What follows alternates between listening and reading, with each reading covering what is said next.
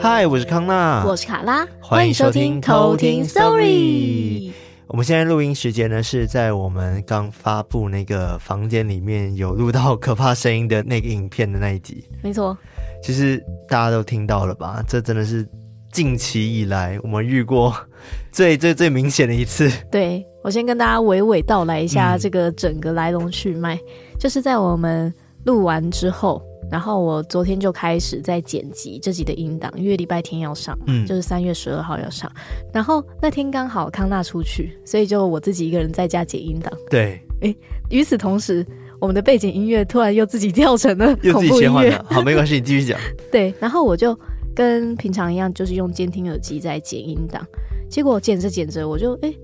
听到怎么好像有一段声音？嗯，因为有时候其实我们剪一剪也会听到，就是可能会有一些声音，杂音。对对，我就会停下来想说，呃，如果是杂音的话，我就标起来，然后把它去掉这样子。对。结果我就在看说，哎，那个杂音的那个来源到底是什么？我就 mute 掉康纳的鬼跟我的鬼，就是各自 mute 掉看看。结果没想到，在我 mute 掉我那一鬼之后，我发现那个声音就从康纳的麦克风传出来。很不可思议，因为我们真的在想各种合理的解释，解就想说啊、嗯，如果是环境音，比如说我可能麦克风不小心撞到，或者是移动到椅子等等，会有发出一些高频，可能会被录进去、嗯，但不可能，因为。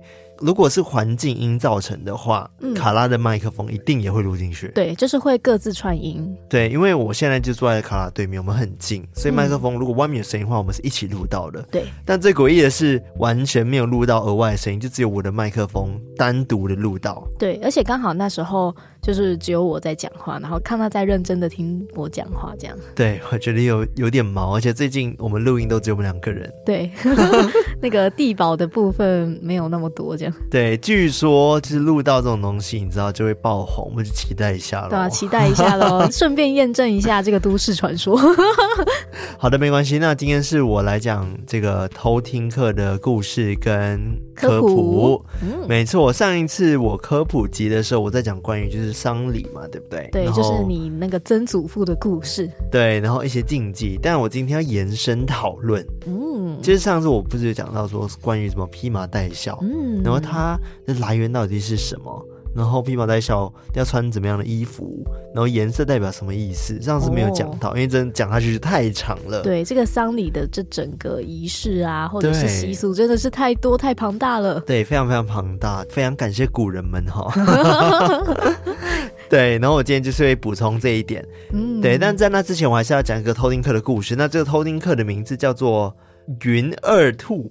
云二兔是那个 cloud 的那个云吗？草字部的云哦，然后他的名字二是一二三四对二，然后他后面放个兔子的符号哦，云 二兔，云二兔，二二跟兔双关，什么意思？二跟兔，二就是兔啊。哦，真的耶！云兔，我完全没有发现呢。哇，双关达人。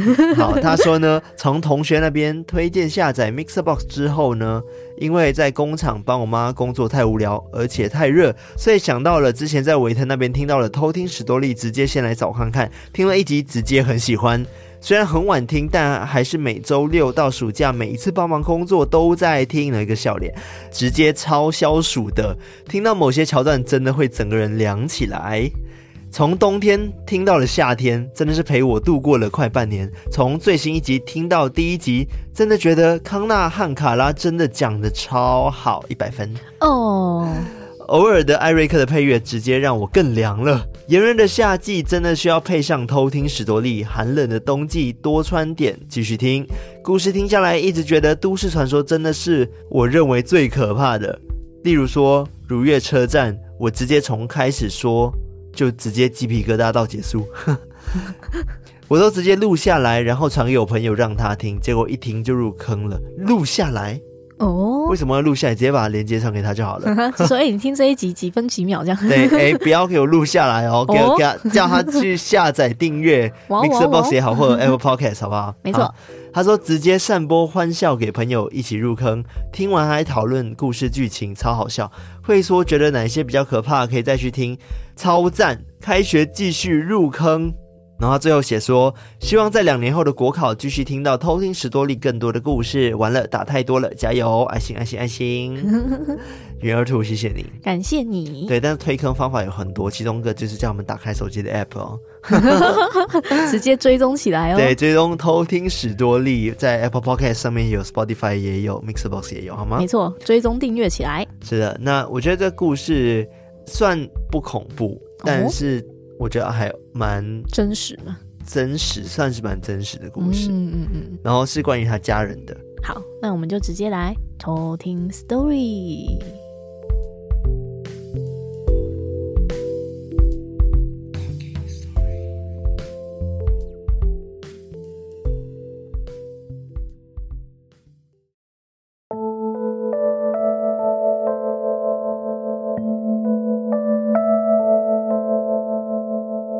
事情是发生在二零二一年，我爸的身体越来越不好，但是想说是在过年，所以也没有带去医院。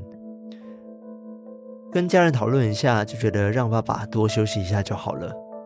但是在过年后，我妈带着我爸去了医院，就直接住院了。那时候的我原本想说，应该这一次也是住一下就出院了吧。但是没想到这一住就真的离开了。虽然医生说要有心理准备，但我还是觉得会像之前那样没事。而事情似乎没那么简单。原本爸爸的心跳、血压都很不理想，但是在住院后大约一到两周，突然又变得稍微稳定一些。那时候我还心想，太好了，爸爸又渡过难关了。到后面我才知道，什么叫做回光返照。周六轮到我照顾我爸的时候，因为我怕自己无聊，所以带着小说去看。那天晚上准备换我妈来照顾的时候，我爸说他也想吃蒸蛋，所以我就喂着我爸吃完蛋之后，我妈就准备带我回家。那时候的爸爸精神状态都很好。而那天我却很反常的直接先躺平在床上睡觉，不知道睡了多久。我睁开眼睛的时候已经是凌晨一两点多了，想着自己怎么没有先洗澡，平时应该都会先洗澡才对啊。正在想这件事情的时候，我的手机突然响了。我看了看，想说会不会是我妈要我帮忙在家做些什么事。第一通我原本是装死，完全不想接。但到了第二通，我的直觉还是告诉我说接一下比较好。结果我的直觉是对的，我听到我妈在电话那头说：“你爸可能快不行了，你赶快来。”我整个人直接清醒，背包都还没整理，就赶快冲到医院去了。后来我爸也就这样子离开了。而在我爸过世的第五十天的那时候，我家的兔子也因为生病，在半夜两点到三点时被我妈叫醒。我妈告诉我说，这只兔子应该快撑不下去了，需要我们来见它最后一面。听到我妈的呼喊，但当下我真的很不想再面对，可是又不得不面对，所以我就走到我家兔子的笼子，把它抱起来。原本还有心跳的它，就慢慢的在我怀中安静的睡着了。就在我冷静下来之后，我开始打电话去宠物的葬仪社处理后事。但那天我难过到直接失眠。就在我失眠的那一晚，我想了很多事情。感觉巧合的是，兔子在生前跟我爸最好了，所以他好像在他能力范围内为我爸守丧了。更巧合的是，在快百日前。原本想说早点睡，结果我梦到了梦中梦。我记得梦里的场景是在我家的客厅，那时候我们在客厅，我忘了我在干嘛，但我看到了我爸爸跟我的兔子。爸爸这时候就问我说要不要抱抱，我很开心的就说好，然后我就一直抱着他。接下来这场梦就慢慢的消失了。在另外一层梦里面，剩下我跟我妈妈。我就跟她说：“刚刚爸爸来找我们耶。”才讲完这句话，我就醒了。醒来的时候，我一直大哭，想要睡，但又睡不着，但是又不敢哭得太大声，怕把妈妈吵醒。到了隔天早上，我就试探性的问我妈，关于昨晚有没有听到什么怪声。其实这里是担心我妈会听到我的哭声，但是这时候我妈却很惊恐的看着我，问我说：“，你你怎么了？”你是梦到什么了吗？这时候我也很惊讶，我妈好像知道我昨晚梦到了什么梦。我也问我妈说：“难道你也做梦了吗？”她说：“她昨晚她梦到爸爸回来抱着我，而且梦境里非常的真实。”这时候我真的非常惊恐。因为没想到，我跟我妈竟然跑到了同个梦境里面。或许昨晚，我爸跟我的兔子真的有回来找我们吧。这就是我今天的故事。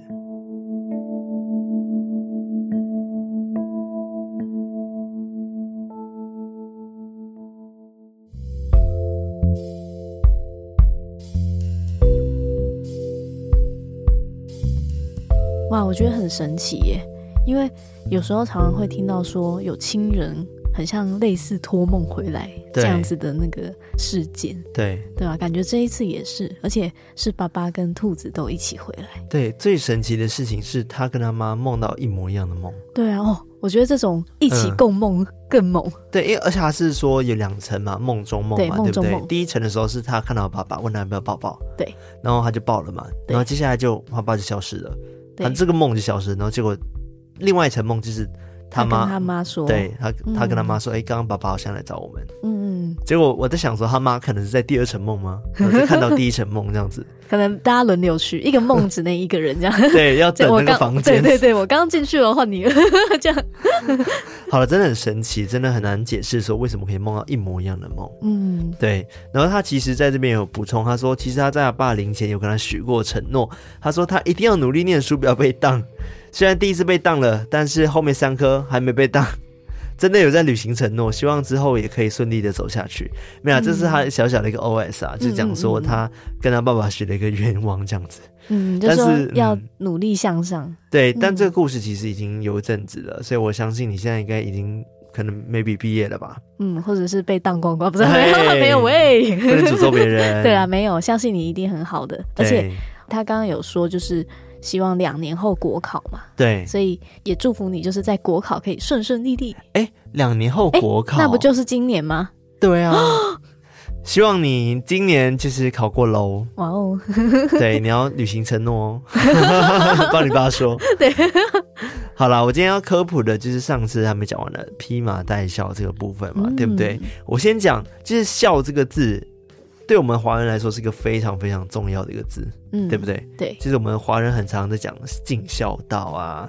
然后我今天去查说孝的这个甲骨文，嗯，对，然后就发现它的字形真的就像他们描述中的一样，哎，就是有小孩牵着一个老人的样子哦，象形字的概念，对，象形字。然后我就觉得哇，真的很神奇耶，嗯，就可能因为是这样子，大家才把它慢慢的改变，然后变成现在一个孝字这样子，嗯嗯嗯嗯。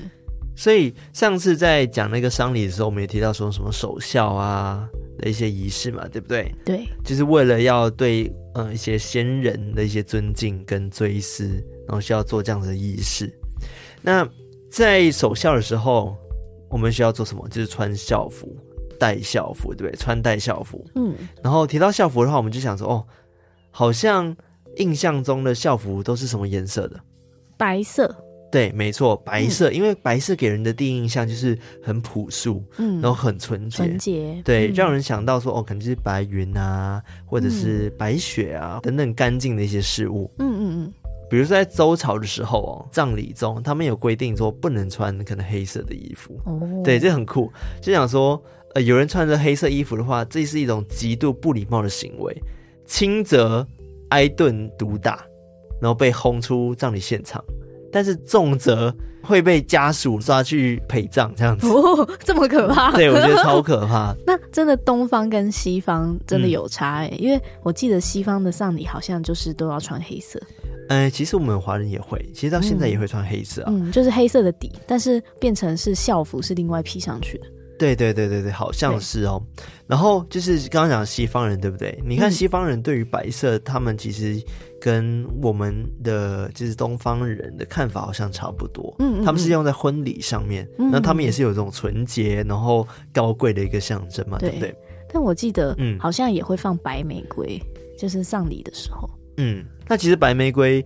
呃，对外国人，它的意义其实是代表说非常非常真诚的一个哀悼哦，对的这个意思。嗯嗯，对，你要说为什么用白玫瑰，好像都会用一些白色，甚至有些国家会用紫色。嗯，对。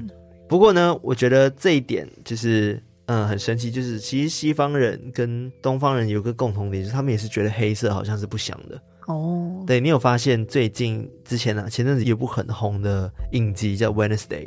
哦，oh, 对对，但他这穿全黑的，嗯、然后他一点颜色都没有，然后大家看到黑色就觉得说，哦，好像是预言死亡啊，oh, oh. 然后不幸啊的一个代表色。嗯嗯，那我还有一个问题，嗯，因为我记得像除了白色之外，好像校服也有黄色的，对不对？对，没错，是有颜色的。但是我们在讲颜色啊，怎么分层之前，我要来先跟你讲关于披麻戴孝的这个故事。嗯，对，为什么要披麻戴孝？你应该不知道吧？啊、为什么？我不知道。你猜猜看嘛。诶，为什么要披麻戴孝？难道有保护的作用？嗯，这个有点太玄。不是，好，我来讲这个故事哦。对，它有两个小故事。第一个故事呢，是关于就是儒家的创始人孔子，他呢。就是一个非常非常有名的大孝子，就是很孝顺这样子。有一天早上，他正在成国给弟子们教课，就是授课，突然他就接到了就是乡邻的通报，就是报告这样子，就跟他讲说，嗯、哦，他的母亲现在病得很重，而且去世了。哦，所以他听到这个事情的时候，听到这个消息的时候，晴天霹雳，当场就昏倒了。哦，对，醒来之后呢，孔子就马上抓了一块白布、麻布，然后就披在头上，然后穿了件白袍，然后当做外套，然后随手拿了一条捆书的麻绳，然后系在腰上。你能想象吗？就是白色外套，嗯、然后戴头套这样子，然后麻绳绑腰，然后就向弟子们简单的吩咐了几句呢，就赶快的跑回家了。到了家之后呢，孔子就扑到母亲的床边，就嚎啕大哭，一连都是几天都是不脱掉这件衣服，然后不睡觉，然后就一直守在母亲的床前。嗯，对，就表示他非常的非常难过。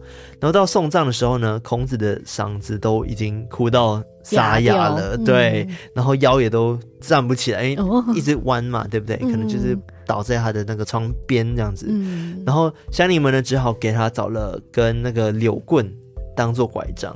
并由一个人呢搀扶他去给母亲去送葬，这样子。嗯嗯。那因为孔子他本身弟子有三千多人，非常多，所以一向来他都很受大家的尊重。所以呢，这时候帮忙来送葬的人就很多，大家都看到孔子为母亲送葬的装束跟样子。他们觉得很好奇，就问一位见识多广的老人，然后老人其实也不知道怎么一回事，然后他就对孔子独创，对，他就思考了一下，就说：“哦，白为素，素为净，净为纯，纯为真。哦”就讲说白就是很干净，然后洁白纯真，对这个意思。嗯。所以呢，孔子呢披麻戴孝是为了表达对母亲的纯真孝心。嗯，对，他就这样解释。那怎么没有人直接去问孔子？哎、欸，你为什么要这样穿？可能他已经当下很悲伤了吧，然后不，不好去打扰，对，不好去打扰他这样子。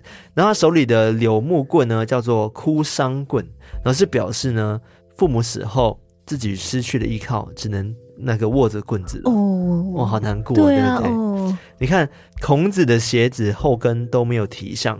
那是说父母的伤势是最为要紧的，就是他可能后面有鞋带，但是他没有拉起来，嗯、所以后面的鞋跟也没有去顾他这样子。嗯，紧急到连那个脚都扣不起来。应该不是紧急，就是在古代的对于这种丧礼来说，他们觉得我现在不会有任何的心思去打理自己，哦，所以我就无关我自己到底有没有穿的好这样子。嗯，那人们就觉得，呃，老人说的好像很有道理。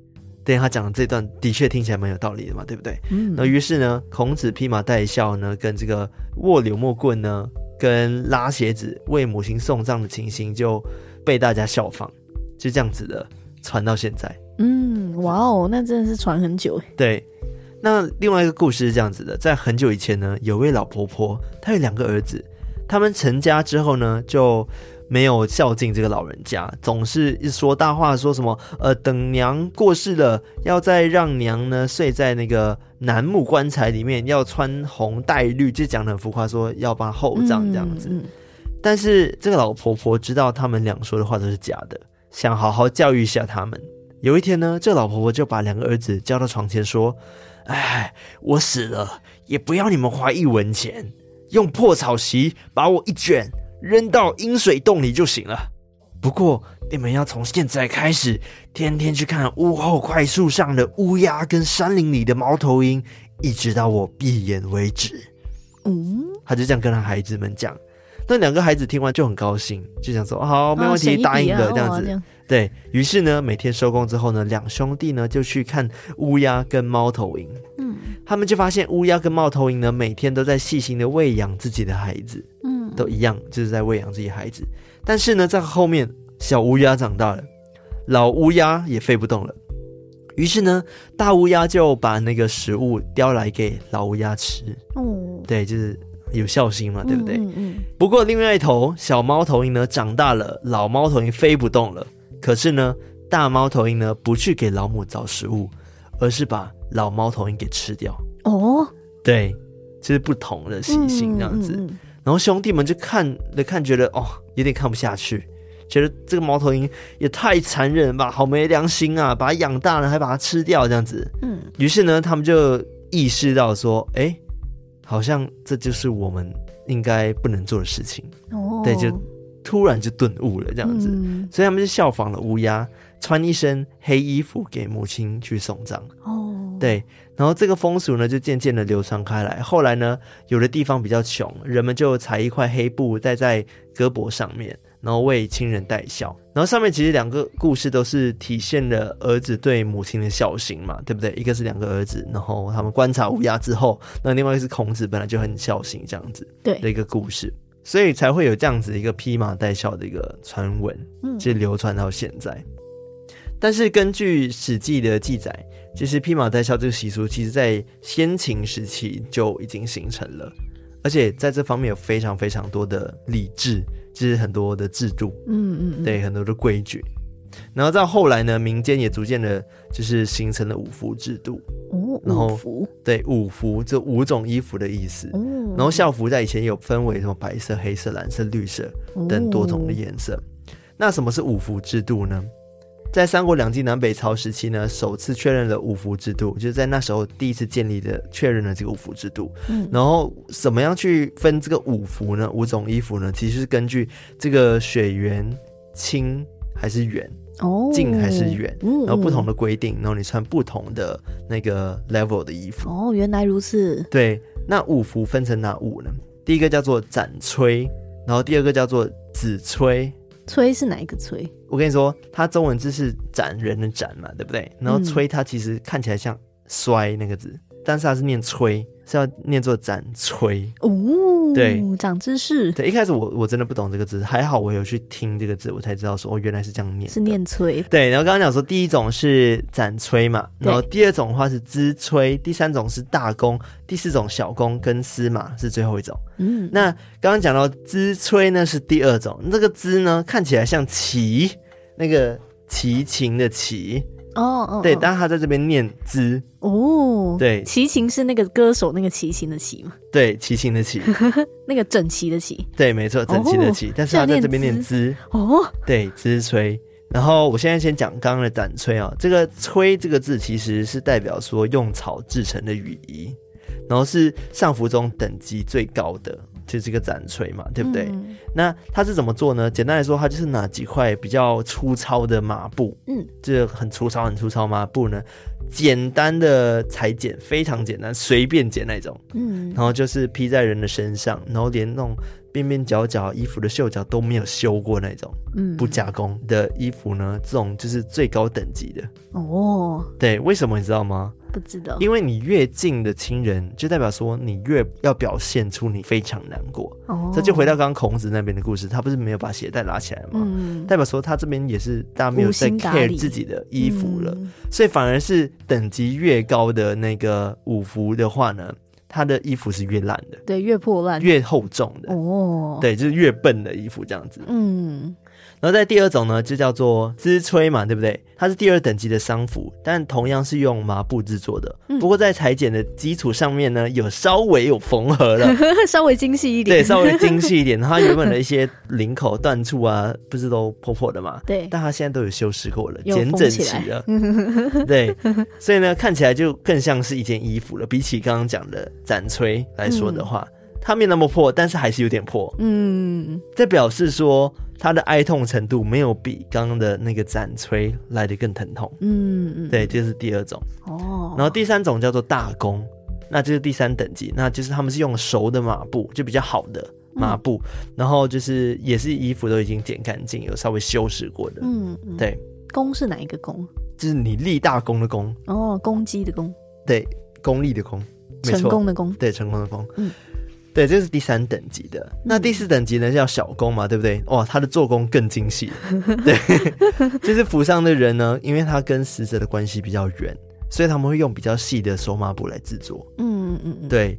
那最后一种呢，就是丝嘛，这种等级是最低的商服，而且比前面的四种商服做工更加精良了。嗯，感觉就是一般衣服。对，感觉到有到一般衣服的用料也是非常的考究，嗯，的一个细麻布那样子。嗯，对。那到底要怎么分谁在穿这件衣服，对不对？比如说刚刚讲的展吹嘛，对不对？对，他是可能你儿子或者你的媳妇。嗯就嫁进来的，嗯、或者是你未嫁出去的女儿，嗯，这些叫做重孝，嗯，就必须要穿刚刚讲的斩炊，嗯，那如果是比较远的，可能就是呃穿第二种嘛，对不对？第二种的话就可能是孙辈的，嗯，什么内孙啊、内孙女啊，嗯，已嫁出去的女儿，嗯、那这边已嫁出去女儿，为什么她明明是女儿，为什么会穿着第二阶的？你知道为什么吗？因为她嫁出去了，哦。对，哦、所以他的辈分会被降级。哦，原来是这样。对，在古代嘛，父权主义的时候，都会有这样的状况。嗯，然后第三种刚刚讲的是那个大公，大公的话就可能是你的堂兄弟啊，你的父母未嫁之女啊，嗯，对，你的父母还没有嫁的女儿这样子。嗯嗯，然后或者是已嫁女儿的母亲，包含兄弟也是第三级的。嗯嗯嗯，对。然后还有接下来第四集是小公嘛，对不对？对，小公可能就是唐伯叔的父母哦。对，然后堂姑或者是一些可能已经嫁出去的堂姐堂妹，嗯嗯，她已经算嫁出去了哦。嗯，如果她没有嫁出去的话，就会到大公。嗯，但是因为她嫁出去了，她就变小公 这样子。对，其实或者是他兄弟的老婆，那个也是小公。嗯嗯嗯嗯，对。然后最后一个司马的话，就是可能表兄弟啊，或者是真的更远的亲戚，嗯、他们就穿司马这样子。嗯嗯嗯，对。然后其他的话呢，就不用穿。嗯嗯嗯嗯，对，就是真的不需要来这个披麻戴孝这样子。嗯嗯嗯。所以由此可见呢，就是越近的死者呢，他们穿的衣服真的就刚刚讲的越简单。嗯。然后一般人来看到这种衣服，就知道说，哎，他是哪个阶级的人。嗯。然后他是跟这个死者的关系到底是怎么样的亲密关系，跟什么样的辈分。嗯。但是那是比较传统的，嗯，披麻戴孝，对不对？就是以前嘛。嗯、然后现在的披麻戴孝的确是由以前那样子流传到现在，但是已经改版过了。嗯、就是随着时代的跟进啊，然后校服制度也真的比较简化了。嗯。现在大多数的台湾人或者是华人好了，他们在丧礼的当下才会穿戴那个校服。嗯，对，一般来说，之前古代他们是需要穿很久的，一直穿着。对，甚至要穿三年那种。哇哦！对，因为之前讲说守丧期有到三年嘛。对，像刚刚讲的那个斩炊，他就是要穿了三年那么久的，嗯、然后到最后那个丝麻。他其实还要穿到六个月那么久，哇哦！对，就是以前他们的服丧的那个期间，真的就是非常非常的长，然后跟遵守，嗯、很严格，对，很严格。所以现代人呢，只会在上礼的当下的时候才会穿这个披麻戴孝。那目前呢，比较常见的校服种类分别为麻布衣、贮布衣、蓝布衣、黄布衣、红布衣等等的款式。嗯嗯嗯。那其实它这几种款式跟五福其实蛮像的，也是五种嘛，对不对？嗯、然后一样是依照往生者的关系的近跟远来去分配你要穿的校服。嗯。但是这边有个前提，就是因为每个区跟每个国家的华人可能都不同，所以他们校服啊、校帽啊，或者是刚刚讲的校帐，那拐杖的杖，嗯、都可能会有不同的穿法跟颜色。嗯，对。但是我现在针对的是以我们华人台湾这边，然后比较常见的，嗯嗯，对，就是刚刚讲的那五种。那一样，刚刚五种这样下来，就是一样去分嘛，就是麻布的颜色的，就是刚刚讲的。最直系的，嗯，清楚，然后直到下面的那个红布衣，那就是相对最远的，嗯嗯嗯嗯。那黄布是在哪一节？黄布是在第四节哦，第四节。对，嗯，因为我记得，嗯，那时候我参加我阿公的丧礼的时候，我是披黄色。对，因为助布衣它其实也是麻的材质嘛，嗯，对，它也是黄黄的，但它不是那个黄布衣，是不同的东西，不太一样。对，所以你是第二阶层没错，嗯嗯嗯，就是第一阶层是麻布衣嘛，第二阶层是助布衣，嗯嗯，对，那就是针对可能出嫁女儿啊、孙女啊、孙子啊，都会穿这样子的衣服。哦，原来如此。对。那我觉得这种也算是比较传统的披麻戴孝了啦。嗯，对，就是因为现在其实我们看到很多丧礼都会直接穿黑色的衣服，嗯，然后只是会去别一个东西，那个东西叫做孝字，嗯，你知道吧？那黑色衣服呢，其实也是由殡葬业去改良的，原本是要披麻戴孝嘛，对不对？嗯，但是传统的衣服真的是比较可能麻烦一点点，或者是。可能比较有刚刚讲的男人的那个男权主义存在，嗯，对，所以现在呢，他们改了之后就会比较好的，就是因为一些阶级意识就会被消除掉，嗯嗯嗯，而且打破了就是男尊女卑的思维。嗯，比较平等一点，比较平等一点。但是我讲的不是全部，因为台湾可能北部比较习惯会穿黑色的衣服，嗯嗯，参加葬礼。但是好像是中南部那边比较传统的话，他们还是会刚刚讲的以那种五种衣服来参加丧礼这样子。嗯嗯嗯，对。那其实黑袍它的来历也不是说，呃，冰上业者直接改良，他们也是有参考说以前有这种衣服，在佛教里面很常穿的衣服叫做海青，是一个长袍那种袍，然后再把它改变的，然后变成黑色这样子。但是缺点就是因为你穿的是黑色，你全家都穿黑色的，所以我没办法分得出来你到底是在哪个阶级、哪个阶级、哪个辈分的，所以他们就会戴孝字。嗯、那孝字这句话是一个别针的东西，嗯，还会别在身上，然后也是一样，它的材质呢有不同的意思，但是也是跟以前一样有麻。这个东西存在，麻的材质存在。嗯、那粗麻的材质的孝字呢，就代表说是儿子啊、媳妇啊、未嫁女儿等等的，就直系嘛。嗯、然后细麻的话呢，就是孙女啊、内孙女啊、已嫁女儿。那如果是粗麻加细麻的话呢，就是混合在一起的话呢，那就是家中的长孙。哦，原来如此，很特别吧？对啊，家中长孙就指说，因为以前的农业社会，大家都会一直生、一直生、一直生嘛。比如说阿妈就生了九个孩子，嗯、那第九个孩子可能会跟最大的孩子的儿子。儿子同年年纪相仿，对不对？哦，对，会有这样的状况出现，所以有时候就会听到传统说法，说什么“大孙顶不会嫁”，应该是这样子吧？就是大孙顶为子，最大孙顶替最小的孩子的意思。哦，对，所以他们其实在以前的时候，你年纪够大就开始劳务工作，然后为家里奉献。嗯、所以一般来说，大孙他的那个披麻戴孝的话，他的那个辈分也是蛮重要的。嗯嗯嗯嗯。但是我们这边其实会察觉到，哎，其实不管你今天是走比较传统的，呃，校服，还是现在黑色的校服来说的话，都有各的好跟各的坏。嗯，比如说，呃，以传统来说的话啦，它好处就是，哦，我可以直接辨认你身份。嗯，对，一看过去，然后那些比较老的长辈知道说你是谁，你是谁。嗯，可能不用念名字知道你是长孙这样子。嗯，但是缺点就是因为可能现代人他们比较喜欢是整洁。所以，如果今天你穿的五颜六色、不同颜色的衣服出现在现场的话，会看起来好像比较凌乱一点点。嗯，对。那黑色的话，就是刚刚讲的，它的好处就是很庄严，对，很整齐、肃穆，很肃穆。但是它就是比较没办法直接一眼就辨识说你是哪个辈分。嗯嗯，对。但是我觉得。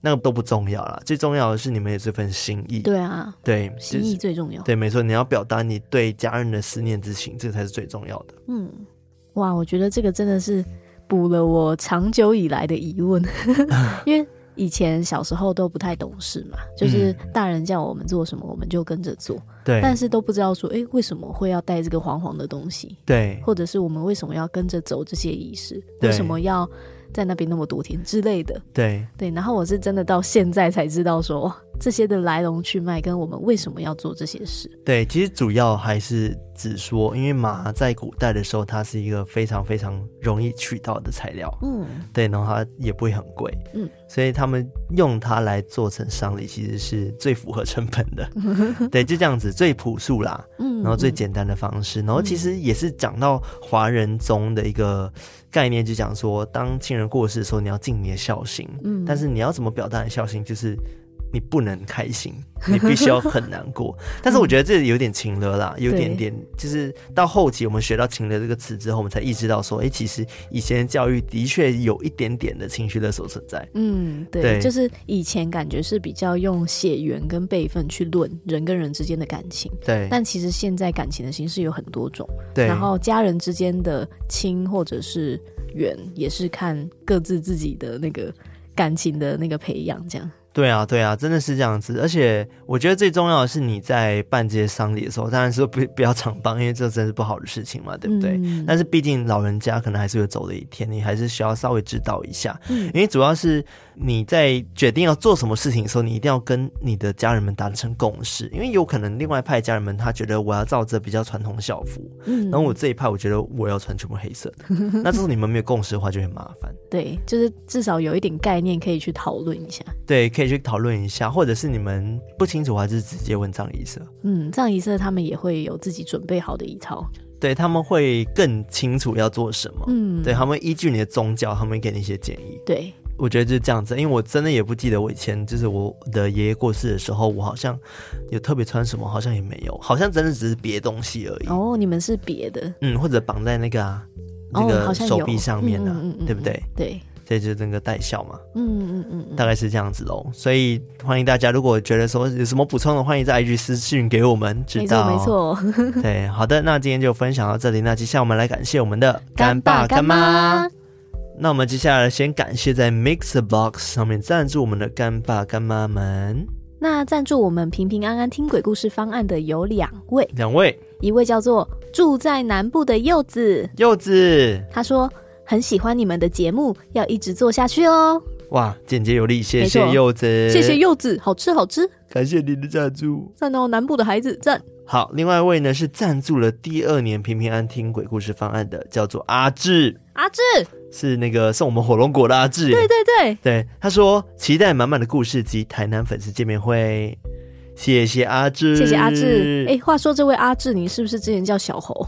小猴对，但是 对他好像一直变呢。对，一直换称号，以为我们认不出你啊。好啦，谢谢阿志，我们也期待跟你们见面哦。对啊，赞赞赞，敬请期待。那接下来呢，是一次性赞助我们的，在 MixerBox 赞助我们的有三位，第一位叫做小杰，小杰，小杰说加油加油爱心，感谢这个小杰，他应该是有朝气啊，喊加油加油爱心，加油加油爱心，应该是这样子，应该是这样，我刚刚太死气沉沉了，对不起，谢谢小杰，加油爱心。大家都不想我念这样子。那第二个呢？好，那第二位叫做 Lawrence。Lawrence 他说：“爱你们，希望可以一直听到你们的节目，常常上班偷听你们的节目，是我上班的好伙伴。希望你们能播到五十岁。五十岁吗？五十岁啊，那大概要再快到了啦。对啊，再播个二十几年。呃，就看我们能不能撑到那时候了。如果是可以撑到那时候，我也觉得很屌哎、欸。啊，康纳阿公跟卡拉奶奶。五十还没啦，还没吗？哦，五十而已，那还没，没有到奶奶啦。原来是康纳叔叔跟卡拉阿姨，对，阿姨，卡拉姨，伯伯叔叔，伯伯叔叔，对，阿姨。好，谢谢 Lawrence，谢谢 Lawrence。那另外一位呢，叫做青龙，青龙啊，对，但他本名应该叫青龙吧。然后他说加油，没了。哇，大家最近都走这种简洁有力风啊。对，是不是他们觉得我们很需要加油啊？对啊，所以一直跟我们加油，加油，这样。谢谢你们的支持，谢谢你们的油，我们会加满的。没错，嗯嗯嗯嗯，开始催，嗯始冲走了。好，那接下来是在绿界上面站出我们的干爸干妈。那这位干妈叫做安安，她说。康纳、卡拉、艾瑞克，你们好，我是潜水老粉。安安你好，我是安安。好像什么 YouTube 的开头。对啊，有自己的 slogan 这样。他说，从粉丝五千多的时候开始收听到现在，偷听粉丝涨了，我的胆量也涨了呢。让我抖内的动力来自我需要发财史多利的加持啊！也祝你们收听长虹，爱你们哟！爱心爱心，谢谢安安，感谢这位安安，谢谢这位信众，我相信你会发财的哈！可以可以，会得到我们的加持啊！加 持加持。好，接下来呢是在海外 PayPal 抖内我们的干爸干妈，一共有一位，他叫做 Mega。Mega，就那个 Mega 什么什么，Mega Mega 什么什么，对，他括弧写 Mega 这样子。他说：“小小心意，谢谢你们制作如此优质的 Podcast，你们是我每天上班必听的。”然后夸弧无限重复，加油哦！来自新加坡的潜水偷听客 Mega，Mega 长，对，Mega Evolution 之类的，Mega 类都很帅，对，Mega 像是那个路卡利欧的 Mega 帅。好的，这以上就是这一次有赞助我们的干爸干妈们了，非常感谢你们的支持，感谢感谢啊！哦，对，然后另外的话也要提醒一下，就是有已经赞助到我们第二年的那个 Mixer Box 干爸干妈，嗯，记得要收信，因为 Mixer Box 这边一直催促我们说，哦，你们都好像没有填写新的信件，所以如果你没有更换地址的话，第二年赞助品是没有办法进寄到你们那边去的哦。哦，对，所以请大家，如果你听到的话，记得。要去收信哦，收信哦，或者是如果你还没有抖内的话，欢迎大家抖内我们哦，欢迎加入要被收信的行列哦。好的，那喜欢我们节目的话，记得到我们的 IG，那我们的 Facebook、Discord 加入我们，成为我们偷听好邻居，然后最后可以在各个可以收听 Podcast 的地方，像是 Mixer Box、KK Box、Apple Podcast，还有我们的什么？Spotify、Spotify 订阅的订阅，留言的留言，按赞的按赞，没错，这个五星评论留下去就对了，没错。然后最后呢？真的很喜欢我们的话，欢迎 donate 我们。没错，然后还要记得投稿哦，好多事情要做。对啊，哇塞，当偷听客好忙啊。好了，那我们今天到这边，那我们下次再来偷听。Sorry，拜拜。